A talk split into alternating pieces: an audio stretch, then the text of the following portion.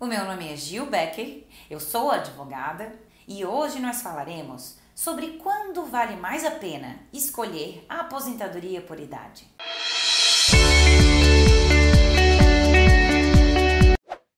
A vendedora Rita fala toda semana que não vê a hora de se aposentar. E se é o seu caso ou de alguém que você conhece? Mas para quem passou um tempo trabalhando de forma informal, fazendo bicos, ou então desempregado, pode ser um pouco mais difícil conseguir se aposentar.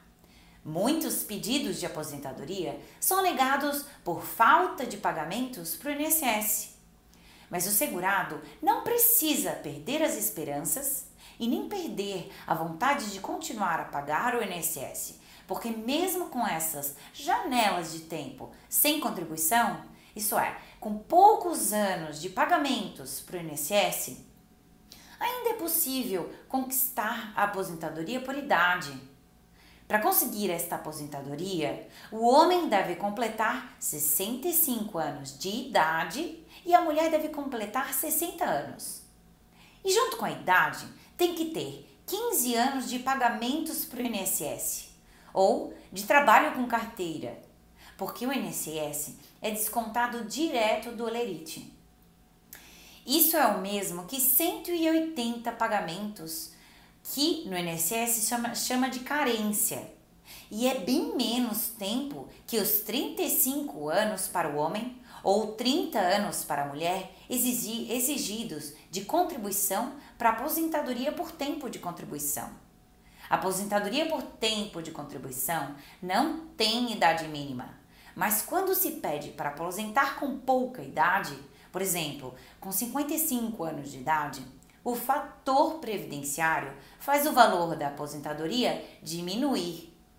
Por causa disso, o valor da aposentadoria por idade pode ser maior, mesmo se tiver menos tempo de contribuição.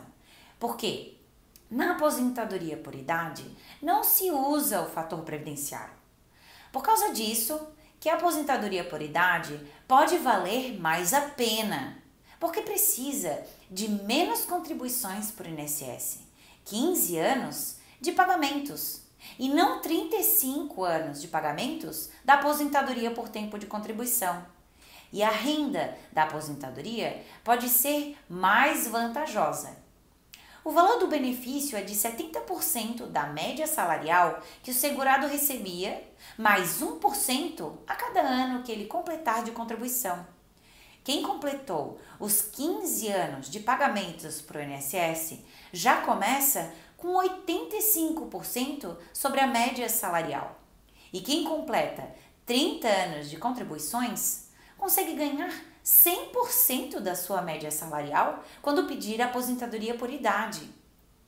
Alguns exemplos para quem pode ser melhor pedir aposentadoria por idade são quem trabalhou de forma informal, fazendo bicos ou como autônomo, porque às vezes não recebe nada naquele mês e fica sem pagar o carnê.